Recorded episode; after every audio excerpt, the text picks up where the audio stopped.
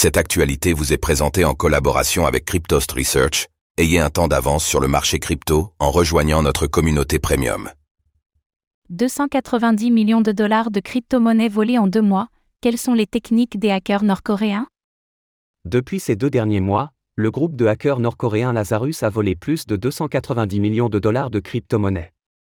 Ainsi, Defilama a enquêté sur les méthodes utilisées par les voleurs pour parvenir à leur fin.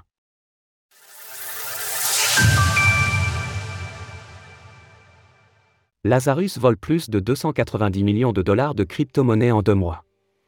Pour le moment, 2023 semble plus épargné que les années précédentes en termes de hacks dans l'écosystème, avec un total s'élevant actuellement à 635 millions de dollars. Cependant, nous avons tout de même observé quelques attaques conséquentes ces derniers mois, et à lui seul, le groupe nord-coréen Lazarus aurait volé plus de 290 millions de dollars de crypto-monnaies sur les deux mois écoulés. Face à ces chiffres, les analystes de Defilama ont mené une enquête sur les techniques utilisées par ces voleurs, en se concentrant particulièrement sur le récent cas de Coinped, victime d'une attaque à 37 millions de dollars il y a quelques semaines. En effet, des liens ont pu être confirmés avec le groupe Lazarus, compte tenu du fait de l'utilisation de wallets impliqués dans les hacks du bridge d'Harmony et Atomic Wallet. Six mois de préparation et des attaques variées. Avant l'attaque du 22 juillet, les hackers de Lazarus ont passé plus de six mois à se préparer en utilisant diverses méthodes pour compromettre la sécurité de Coinped.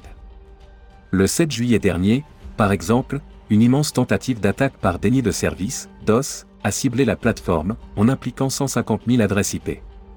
Entre les mois de juin et juillet, les rapports citent également des tentatives de pot de vin, mais aussi de fausses offres d'emploi à destination des ingénieurs de la plateforme, pour des salaires compris entre 16 000 et 24 000 dollars par mois.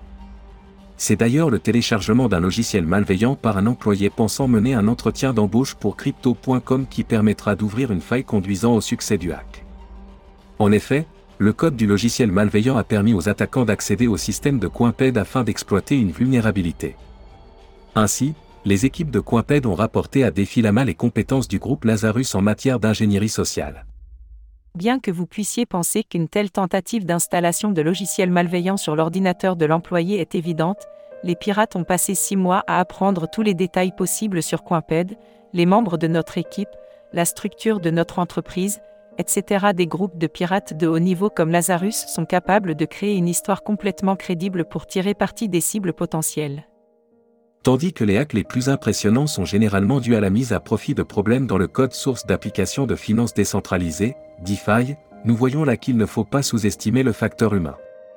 Et pour cause, il est souvent plus facile pour une entité malveillante d'exploiter ce levier, plutôt que de chercher des vulnérabilités techniques. Source Defilama. Retrouvez toutes les actualités crypto sur le site cryptost.fr.